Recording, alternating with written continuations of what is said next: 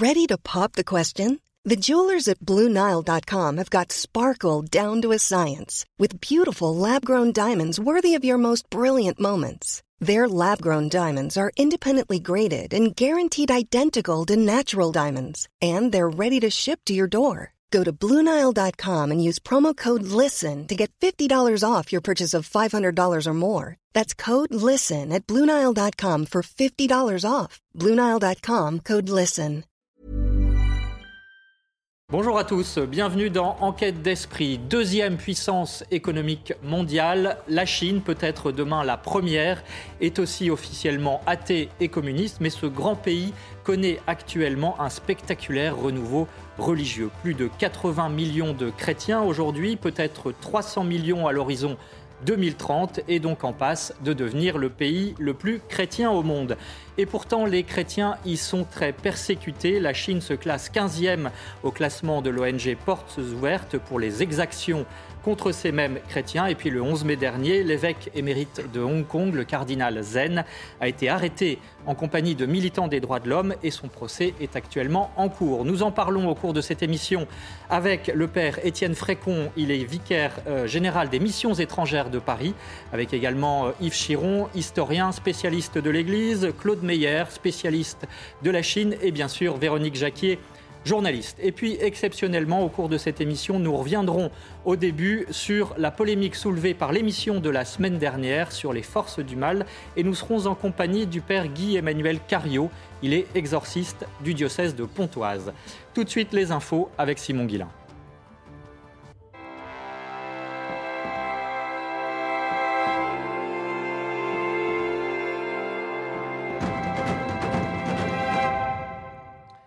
Bonjour Simon, et on commence par parler avec vous de la guerre en Ukraine et du pape François.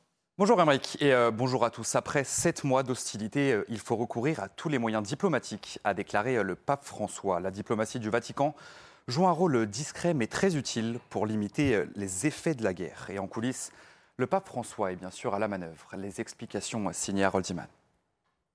Le Saint-Père qualifie la guerre en Ukraine non seulement de guerre entre deux États, mais surtout de guerre mondiale. Ainsi, il a souvent exhorté les dirigeants à renoncer à la guerre pour des raisons humanitaires. Le 2 octobre, il a supplié Vladimir Poutine d'arrêter la spirale de violence et de ne pas annexer des territoires. Et il a également incité le président ukrainien Volodymyr Zelensky à s'ouvrir aux propositions sérieuses de paix. Le pape a même agi directement en coulisses, apprend-on, le 15 septembre, alors qu'il était en visite au Kazakhstan, il a dévoilé son rôle lors d'un entretien réalisé avec 19 jésuites en poste dans cette partie du monde organisé autour de la revue jésuite italienne Civiltà Cattolica qui vient de sortir. En effet, le Saint-Père affirme s'être personnellement impliqué pour la libération de 300 prisonniers ukrainiens. Ils ont été échangés contre une cinquantaine de prisonniers russes. Et direction Lourdes à présent, où les pèlerins sont venus très nombreux pour le pèlerinage du rosaire. Et pour beaucoup, cela faisait deux ans qu'ils n'étaient pas venus en attendant des jours meilleurs, bien sûr, après l'épidémie de Covid. Et cette année, ils étaient presque 15 000 à venir prier la Vierge Marie. Reportage sur place signé Jean-Luc Thomas. Regardez.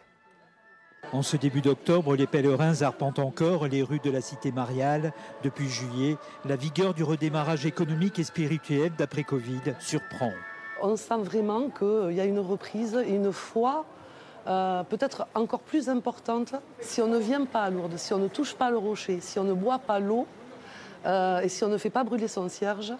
Euh, on peut tout acheter sur Internet, mais ça, on ne peut pas l'acheter. Deux ans sans pèlerinage a créé un manque chez les catholiques. Je trouve que c'est une bonne chose parce que ça nous stimule pour vivre notre foi. La religion catholique est en crise et que le fait de voir beaucoup de monde à Lourdes, ça vous donne une autre image de notre religion. Les responsables du sanctuaire sont optimistes, beaucoup de fidèles et de touristes sont heureux de revenir, on sent aussi une plus grande ferveur.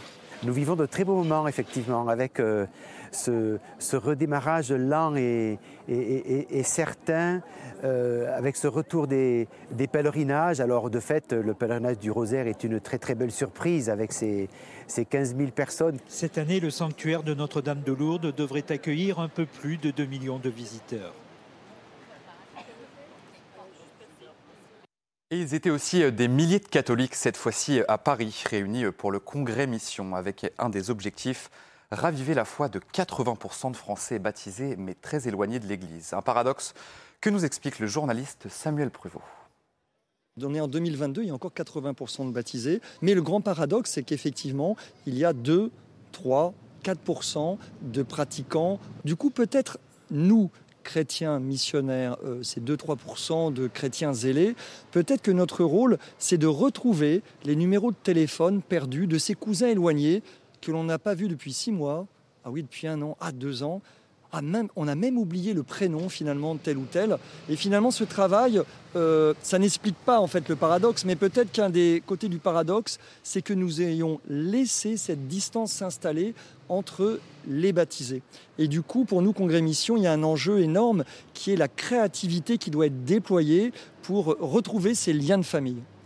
Dans le Vaucluse, les moines bénédictins du Barou ont commencé leur vendange, un projet monastique fondé en 2015 qui a permis de remettre au goût du jour ce vignoble, ce vignoble vieux de 7 siècles. La vente de bouteilles participe à l'économie locale et permet de financer la vie de la communauté religieuse. Les images vous sont commentées par Théo Grévin. Dans ce petit coin de Provence, plus personne ne s'étonne du travail de ces moines. Encore moins les vignerons qui produisent avec eux un vin destiné à préserver l'agriculture paysanne. En 2015, c'est lui qui a eu l'idée de lancer ce projet nommé Via Caritatis. Objectif, redorer le blason de l'appellation Ventoux en produisant un vin de qualité. C'est vraiment un temps euh, et, qui euh, casse un peu notre rythme et nous change un, tout petit peu. Donc il y a toujours un peu de joie à, cela. Un territoire aussi symbolique puisqu'au XIVe siècle, c'est sur cette terre à l'est d'Avignon que fut planté le premier vignoble pontifical par Clément V.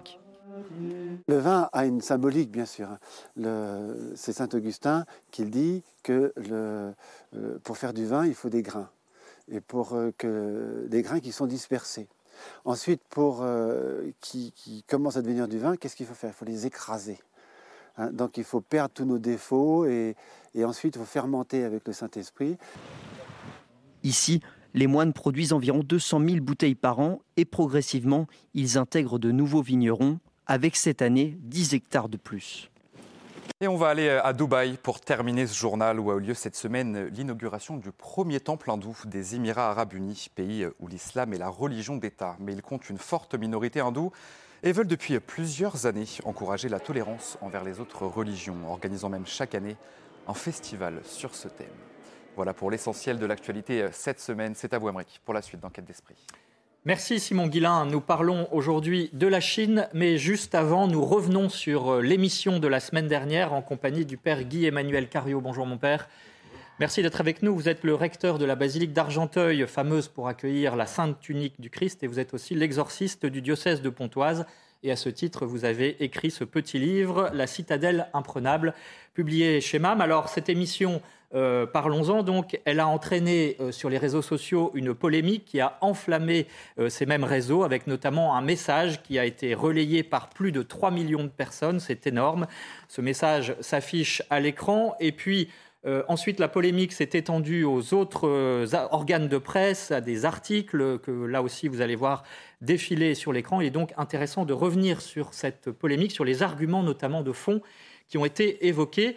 Euh, le premier d'entre ces arguments, eh bien, euh, Père Cario, c'est que l'émission euh, qui a été mise en cause postule comme acquise l'existence de forces invisibles et néfastes, les forces du mal qui seraient à l'œuvre dans le monde. Est-ce que c'est une réalité ou non pour vous Est-ce que le mal, oui, est une réalité, on peut le constater tous les jours, mais de là à supposer une influence extérieure, qu'est-ce que vous en pensez? Alors, c'est vrai qu'il n'est pas facile d'aborder ces choses-là. Les anges, le combat spirituel, la possession. Et puis tout ce qu'on ignore, on le fantasme aussi. Euh, alors, si ces journalistes qui ont réagi euh, voulaient euh, dire. Ce ne sont pas tous des journalistes. Oui, hein. Mais il y a eu deux articles, donc si, ceux qui ont réagi voulaient dire que le diable n'était pas responsable de tout, ils ont raison. S'ils veulent dire que le diable n'est pas la caricature que charrie la littérature ou les films d'Hollywood, ils ont raison aussi. Mais il n'est pas discutable, pour un chrétien même, si on peut toujours réfléchir, poser des questions, il n'est pas discutable que le diable existe, qu'il est créé par Dieu comme un être bon et qu'il nous pourrit la vie. Voilà, donc ça, c'est pas du tout discutable. Et il est étymologiquement le diabolo, c'est celui qui se jette en travers euh, du, plan de Dieu. C'est une vérité euh, pour nous qui sommes chrétiens, en tous les cas. Mais est-ce qu'il y a des faits? Parce que euh, c'est ça aussi la question. on fait une émission d'information. Est-ce qu'il y a des faits tangibles? Votre expérience, par exemple, d'exorciste, de prêtre, de cette réalité du mal et, de force du mal? Alors, je crois que le diable qu'on connaît tous, euh, même, euh, même les journalistes, eh bien, c'est le tentateur. C'est celui qui suggère à notre oreille de préférer notre petit moi plutôt que le service désintéressé euh, de nos frères, par exemple. Mais voilà, il y a le tentateur. Mais quand il y a une emprise plus forte, eh bien, la vie de certaines personnes peut devenir un vrai enfer sur terre. C'est ces gens qu'on rencontre quand on est exorciste. Et on exorciste, la prière intervient après plusieurs heures d'écoute. Il y a un moment de diagnostic, de discernement qui se fait avec la personne qui est absolument fondamental. Euh, un certain nombre de critiques concernaient justement la, confusion qu'il pourrait avoir entre le psychique et le spirituel. On ne fait jamais d'exorcisme sur quelqu'un qui ne souffre que, d'un trouble psychique. Au contraire, certains psychiatres nous envoient aussi euh, un certain nombre de leurs patients des psychiatres chrétiens ou non, euh, parce qu'ils sentent bien qu'à certains moments, eh bien, leur traitement n'est pas adapté à tel ou tel trouble. Donc euh, ça, c'est quand même des choses très importantes à considérer. Euh, on ne fait pas n'importe quoi qu'en exercice. Il y a une longue expérience de, de l'Église aussi dans l'accompagnement de, ces personnes. il y a quand même des faits tangibles. Ah ben, il y a des faits tangibles. Euh, évidemment, les, gens peuvent être, euh, pendant les séances d'exorcisme, sujets à des, grimaces épouvantables, des choses comme ça. Bon, c'est des grimaces du diable. Regardez les gargouilles de Notre-Dame, c'est la même chose. Elles sont laides. Voilà, elles sont laides. Mais le prêtre exorciste, et puis l'Église plus généralement, ne veut pas regarder ça. Elle, prie humblement le, bon Dieu qui libère cette personne. Véronique. Oui, le message que vous faites passer finalement, c'est oui, il y a des forces surnaturelles à l'œuvre, des forces du mal, mais alors quid de la raison? Est-ce qu'on peut penser euh, et en même temps admettre l'existence du diable ou est-ce que ce ne serait que de la superstition pour, euh, pour des catholiques? Qu'est-ce que vous répondez le, le reproche qui a été fait à, c'est l'obscurantisme médiéval qui remonterait à... La place de la raison. Alors, est-il médiéval de parler de la liberté de l'homme? Moi, je pose euh, la question. Dans la vie de tout homme résonne cette question angoissante. D'où vient le mal? Euh, Pourquoi est-ce que je souffre? Pourquoi mes proches meurent? Enfin, c'est des questions qui nous touchent absolument tous. L'origine du mal nous plonge dans, un grand mystère. Personne ne peut faire le malin, c'est le cas de le dire, vis-à-vis de cela. Et la Bible donne, elle, sa réponse en, nous racontant l'histoire de la chute originelle dans laquelle le serpent a une place euh, fondamentale. Il se place vraiment en travers du, du plan euh, de Dieu. Mais c'est vrai, la simple raison humaine peut nous faire pressentir aussi que le mal nous dépasse. Je pense à, la littérature, par exemple, euh, chez, chez Primo Levi ou Dostoïevski. Voilà, on a clairement aussi l'idée d'un mal qui, qui, nous, qui nous dépasse. Nul besoin d'avoir recours à la foi chrétienne pour savoir ça. C'est quelque chose qui habite aussi euh, le cœur de l'homme. Alors, le rationaliste préfère s'en moquer. Alors, le rationalisme, c'est pas, enfin, le rationalisme, c'est pas la raison. Hein, c'est un excès, euh, pas de raison d'ailleurs. excessive peut-être en la raison. voilà. Euh, mais je trouve ça dommage de se moquer de cela parce que c'est bon de savoir aussi tout le bien que Dieu veut nous partager, veut nous donner. Et c'est bon aussi de savoir qu'il y a un ennemi qui nous veut du mal et qui, peut conduire nos vies à des situations euh, très douloureuses et, et, délicates. D'un côté, le diable, de l'autre, Dieu, Dieu qui règne au-dessus de tout. Et ben, au milieu de cette double convoitise, la bonne vis-à-vis de Dieu, la mauvaise vis-à-vis du démon, il y a la place de la liberté de l'homme. Et c'est ça qui est central dans cette question. Nous, chrétiens, quand on parle du diable, alors c'est vrai qu'on n'en parle pas euh, peut-être euh, tous les jours, parce qu'on veut, on dit je crois en Dieu, on ne dit pas je crois au diable. On croit en l'existence du diable, mais on n'a pas foi dans le diable, qui n'est qu'une créature c'est Dieu qui règne, et c'est ça pour nous qui est le plus important. Et il peut, il peut tout défaire du, règne du mal. Mais par rapport à cette tentation, Camus, qui n'était pas croyant, disait un homme, ça s'empêche. Est-ce que c'est le nom laïque finalement d'un combat spirituel à mener contre ces tentations et contre ces forces du mal Et quelles sont les armes? Alors, les, armes contre les tentations, bah, c'est une vie plus sainte, c'est-à-dire une vie tournée vers Dieu, une vie tournée vers les autres. Euh, souvent, dans les gens qu'on rencontre dans le cadre de l'exorcisme, les gens sont recroquevillés, sont comme, comme une huître. il y a des gens qui n'ont parlé à personne depuis six mois. Bon, ben déjà, un acte de charité. De temps en temps, je les envoie faire le, jardin du curé de leur paroisse. Je dis, le père machin, il a un jardin, vous devriez aller l'aider. Voilà, des choses toutes simples. Mais il y a aussi évidemment la prière, euh, la confession, les pèlerinages. Tout ça remet aussi les gens dans, une dynamique plus vertueuse. Et puis, dans des cas euh, vraiment euh, plus forts, d'emprise, l'exorcisme, c'est mystérieux. Je comprends que des gens euh, qui n'en ont aucune expérience aient des doutes. Moi, je les invite un peu à la confiance. Les exorcistes ne font pas n'importe quoi. ils agissent, ils essayent d'agir de manière simple.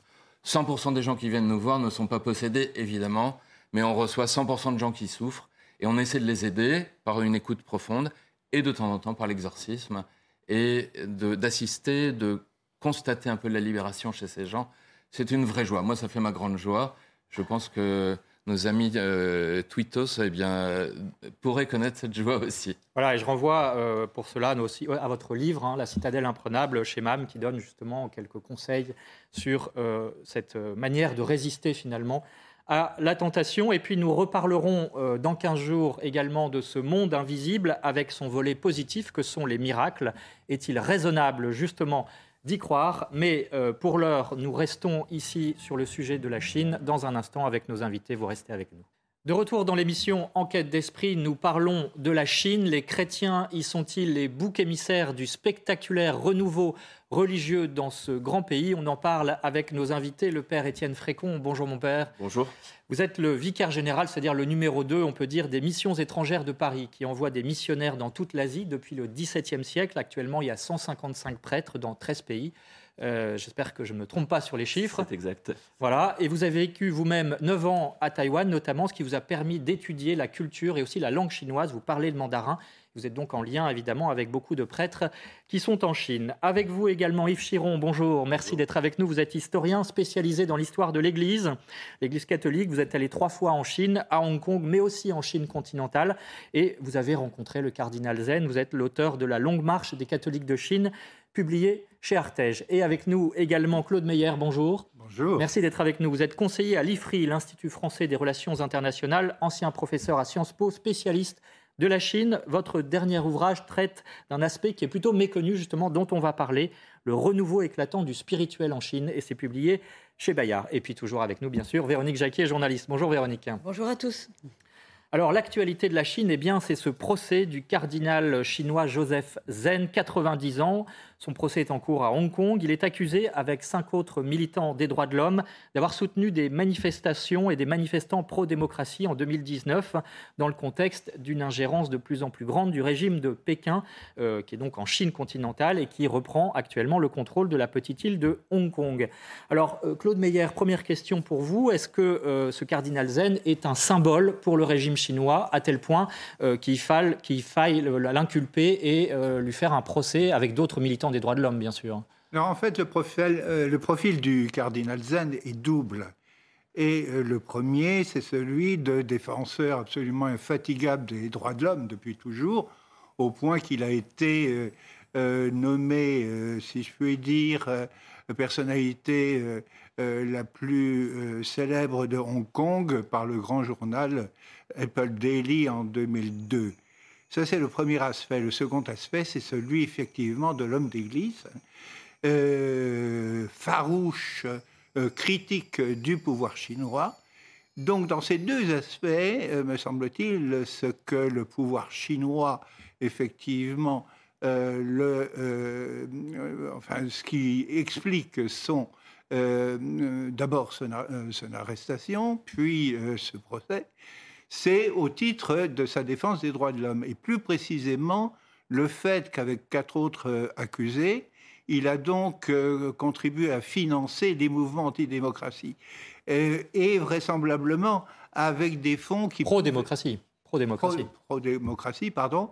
Et probablement euh, avec des fonds provenant de l'étranger, d'où l'accusation finalement d'infiltration étrangère qui est C'est ce que craint le régime chinois. Hein. Dans le cadre de la loi sur la sécurité nationale de 2020, euh, qui effectivement sert à peu près à tout euh, pour emprisonner les dissidents. Yves Chiron, du point de vue des catholiques que vous avez étudié, c'est une figure de résistance, ce cardinal zen, et finalement, est-ce qu'il est aussi un symbole de la liberté religieuse? Euh, oui, bien sûr. Et puis, euh, bon, maintenant, il a plus de 90 ans. Et c'est une figure qui euh, a cherché très vite à faire le pont entre la Chine continentale et Hong Kong, donc entre les catholiques en semi-liberté ou persécutés de Chine continentale, et puis les catholiques de Hong Kong et de la diaspora. Et il a, c'est assez intéressant à considérer, il a enseigné dans les séminaires de Chine continentale, donc les séminaires officiels liés à l'Église, on va dire, euh, patriotique. parce qu'il faut dire euh, tout de suite, hein, même si c'est schématique, qu'en Chine, on peut considérer qu'il y a une église officielle, même si les termes sont parfois imparfaits, euh, et puis une église clandestine, hein, ou des catholiques. Oui, Père Falcon Il me semble que ce serait plus juste de dire euh, qu'il y a une église avec une communauté officielle et une communauté clandestine. En fait, ce, point-là a été soulevé par Benoît XVI dans sa lettre aux catholiques de Chine, et il insiste sur le fait qu'il n'y a qu'une seule église en Chine. Et en fait, l'enjeu est aussi maintenant la réconciliation de ces deux communautés, euh, communautés officielles et clandestines. Mais qu'est-ce qui les distingue? Y compris peut-être dans la pratique, je ne sais pas. Ce, qui les distingue, c'est euh, leur euh, l'attachement ou pas à l'association patriotique. C'est-à-dire qu'en fait, euh, aujourd'hui, euh, tous les évêques de Chine sont reconnus par le, par le Vatican, mais euh, certains, certaines communautés, en fait, n'ont pas été rattachées à, l'association patriotique. Et c'est ça qui, que, que l'on dénomme par catholique clandestin. L'association patriotique, hein, pour nos téléspectateurs, parce qu'évidemment, c'est une situation complexe, c'est cette association, cet organisme créé par le régime chinois pour contrôler Hein, euh, l'Église notamment. Il faut bien voir, c'est que la situation est, extrêmement différente selon les provinces, et je m'en suis rendu compte au cours de mon enquête. Euh, L'Église clandestine, elle n'est pas si clandestine que ça dans certaines provinces. J'ai, par exemple, euh, j'étais invité à un déjeuner par un évêque d'une ville du Sud où il y avait une quinzaine de convives, les clandestins tout à fait au grand jour, et les officiels, manifestement, avaient des relations de travail et d'estime réciproque. Donc on a effectivement, et quand on parlera de la répression en Chine, euh, elle est très variable. On peut difficilement euh, généraliser. Vous avez des provinces extrêmement répressives et d'autres où il y a un statu quo. Mais ce qui est exact, effectivement, c'est euh, le souci du pape François d'avoir une Église qui reste une, mais on en parlera sans doute. On va y revenir. mais à quel prix, à mon avis Yves Chiron, je reviens à vous parce que euh, finalement, la question se pose pourquoi est-ce que les chrétiens sont persécutés? Est-ce qu'ils sont de mauvais citoyens? Euh, Pourquoi est-ce qu'ils gênent finalement le, régime de Pékin? Je pense que dès l'origine, dès l'origine du régime en 49, il y a eu la volonté de contrôler les religions. Et donc, on a eu la création d'un bureau des affaires religieuses qui existe toujours et qui a pour fonction de contrôler euh, de façon la plus étroite possible et de soumettre à l'idéologie du régime euh, toutes les religions. Donc ça ne concerne pas uniquement l'Église catholique, mais également les protestants, les, les bouddhistes, les musulmans. C'est-à-dire qu'il y a plus de verrouillage, y compris sur les réseaux sociaux, il y a plus de, censure. Euh, et, du coup, est-ce que les... Alors je m'adresse peut-être à vous aussi, mon père, est-ce que du coup les, les, catholiques de Chine, ont, les chrétiens de Chine ont conscience de, de devenir peut-être des martyrs? Est-ce qu'il y a un durcissement actuellement? Actuellement, il y a un réel durcissement et vous parliez des, réseaux sociaux. En fait, depuis le 1er mars 2022, il y a une interdiction de, de, de donner du contenu religieux euh, sur les réseaux sociaux. Et pour ceux qui connaissent les cultures euh, asiatiques et puis même les, jeunes générations, en fait, fonctionnent quasiment exclusivement euh, par, par Internet, en fait, par les réseaux sociaux. Et puis en plus, avec la, la politique zéro Covid menée par la Chine avec Xi Jinping, en fait, cette, enfin, cette, cette loi de mars 2022 en fait est, vraiment euh, dur euh, pour euh, la, transmission de la foi et le partage de la foi dans, la Chine continentale. Et malgré cela, alors on va. Oui, Yves Chiron, allez-y. oui, pour rebondir sur la question des réseaux sociaux et d'Internet, en 2007, comme le père l'a rappelé, Benoît XVI a publié une très importante lettre aux catholiques de Chine.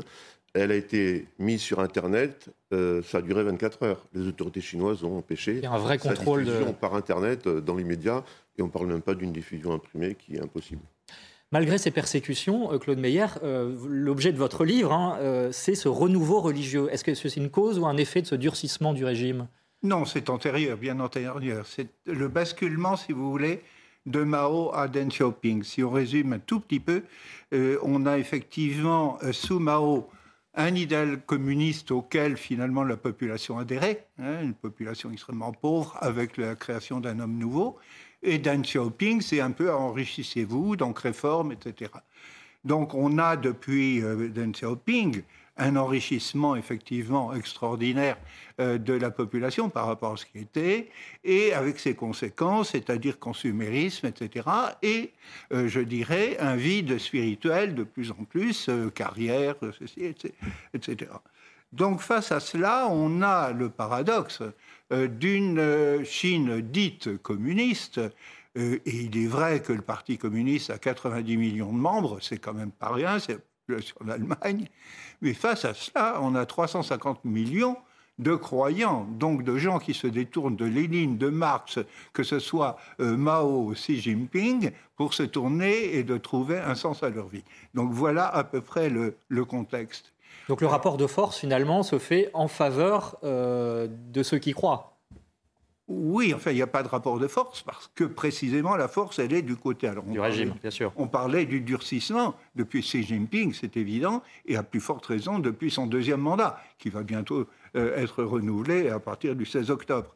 Donc ça se traduit à la fois par un mouvement de, de répression.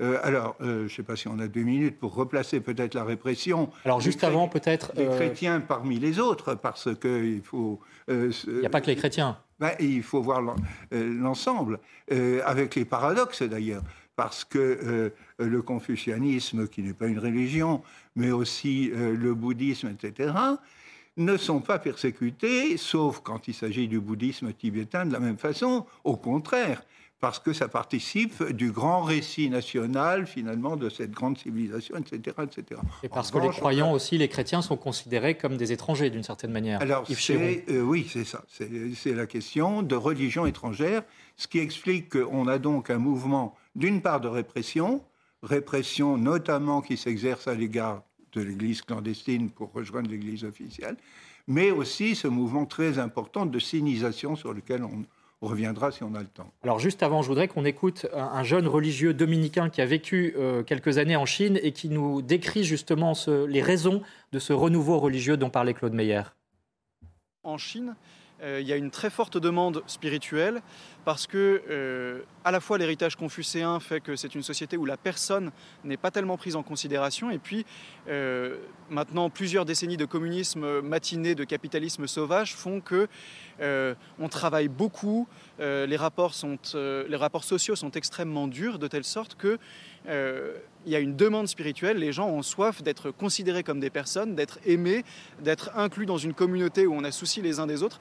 Et c'est ce qui explique que les religions, en général, le christianisme en particulier, euh, malgré les difficultés, euh, connaissent une assez forte croissance numérique parce que tout simplement les gens sont un peu désespérés, ils sont en crise de sens et qu'ils ont besoin de sortir de soit d'un côté un consumérisme extrême, une brutalité des rapports sociaux et puis du mensonge permanent entretenu par le régime communiste euh, qui a de quoi malgré tout désespérer tout être humain normalement constitué.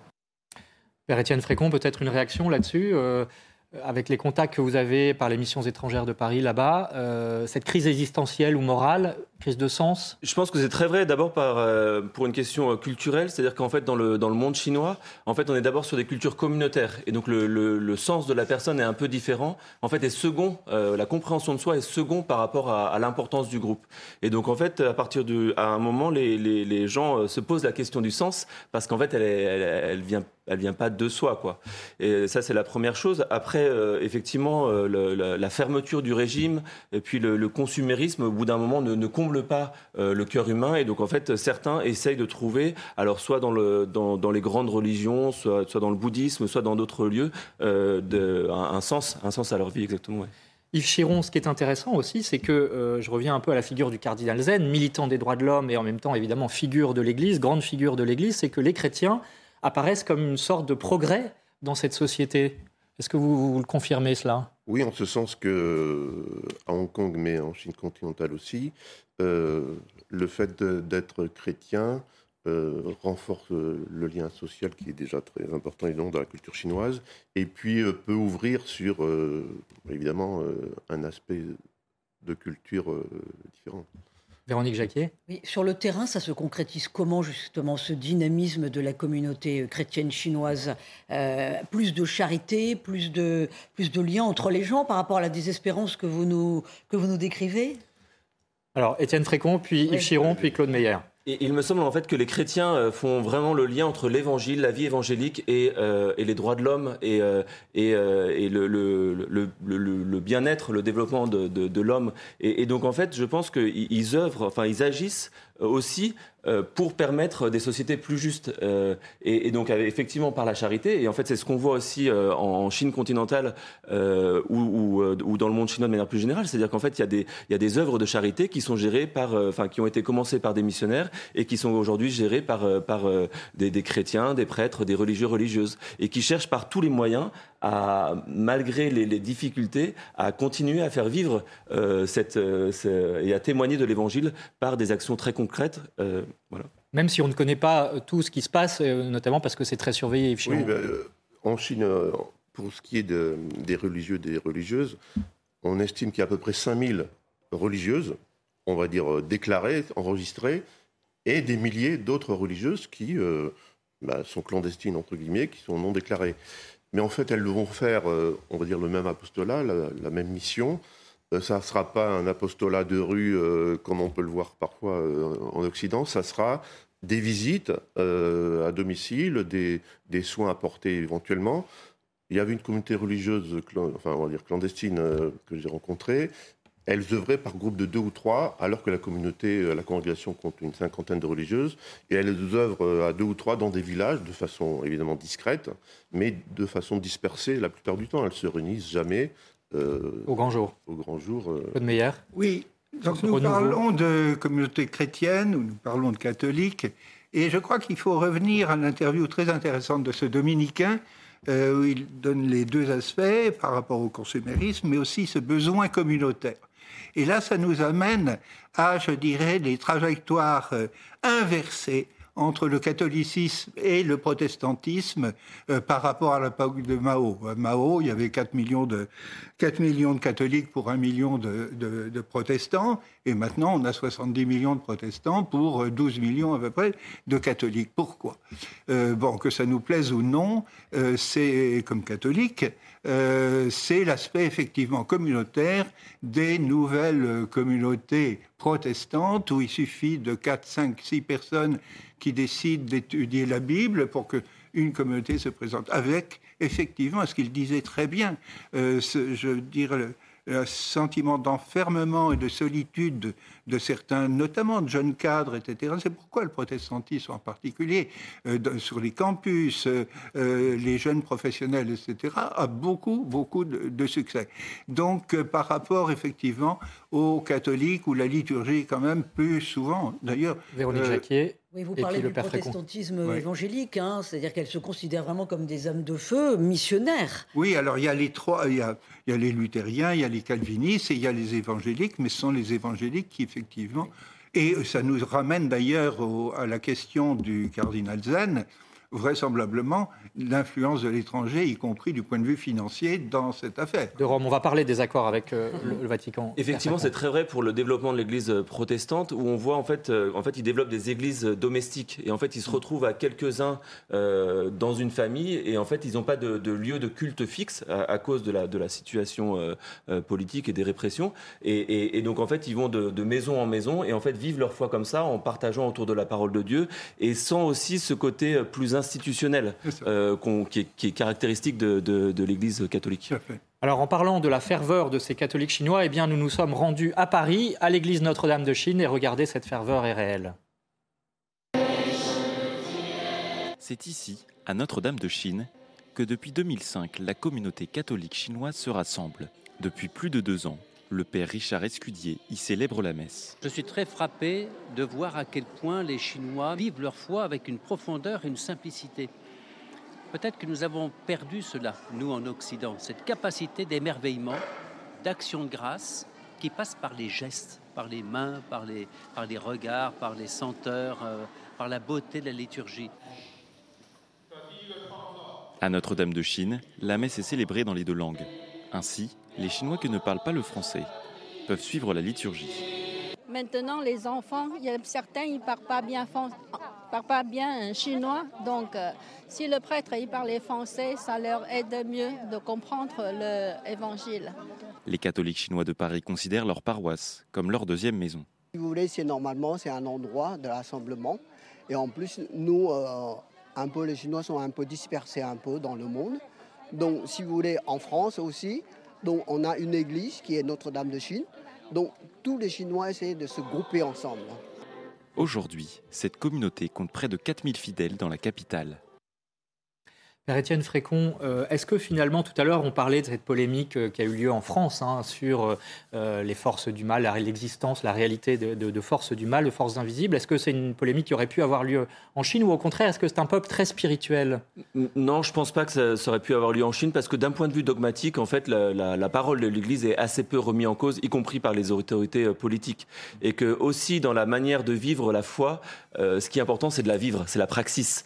Et c'est pas tellement le fait de, la raisonner ou de la penser, euh, ce qui est plutôt euh, une caractéristique du, monde occidental. Donc probablement qu'une polémique comme ça aurait, aurait peu eu lieu, pas eu lieu à... Donc la ferveur des catholiques chinois euh, nous enseigne aussi d'une certaine manière? Oui, exactement. C'est, elle, nous enseigne vraiment. Ils, sont, ils, ils, ont souffert pour, pour garder vivante la foi. Et donc, en fait, dans leur manière de, dans leur manière de vivre, ils ont quelque chose de, très fervent et, même de, profondément touchant à notre âme de Chine ou mm. en Chine continentale, oui.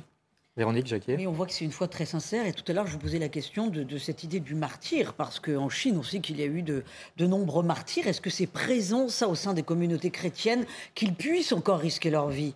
Ah ben bien sûr, en fait, euh, en tout cas, on, sent la, répression du, gouvernement ou en tout cas du régime euh, en Chine continentale. Et donc, en fait, les, chrétiens euh, ont grandi avec cette pression-là. Et c'est un peu différent, par exemple, de voir les chrétiens de, du continent et puis de, Taïwan, où la manière de vivre la foi sera un peu différente. Il faut saluer ce courage hein, de, effectivement, de ces euh, chrétiens catholiques chinois. Je voudrais qu'on dise un mot des accords euh, qui ont été signés euh, en 2018 entre le Saint-Siège et la Chine sur la nomination des évêques.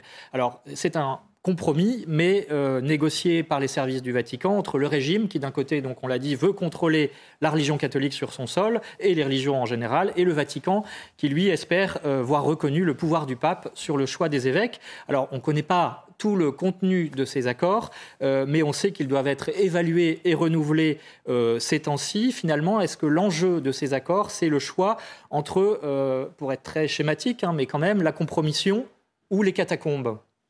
Claude Meyer. Là, les avis sont, ils sont discutés. les avis sont. J'ai des amis très proches qui considèrent que la politique du pape François, notamment une vision à long terme, on ne peut pas avoir la Chine, deuxième puissance euh, mondiale actuellement, bientôt la prochaine, et puis il faut bien voir aussi la Chine. Euh, il est jésuite, je veux dire, dans l'imaginaire jésuite, c'est quelque chose d'extrêmement. La, la frontière euh, ultime. Voilà. Euh, donc, euh, que c'est un pas positif, etc. etc. Euh, personnellement, moi, je suis très réservé sur cet accord, dans la mesure, sauf sur un point. il reconnaît de facto un, certain pouvoir du pape par le veto qu'il peut exercer. Sur la nomination de ces évêques. ce qui est une première. Parce que, d'une manière intangible, le pouvoir a toujours refusé toute influence étrangère du point de vue religieux.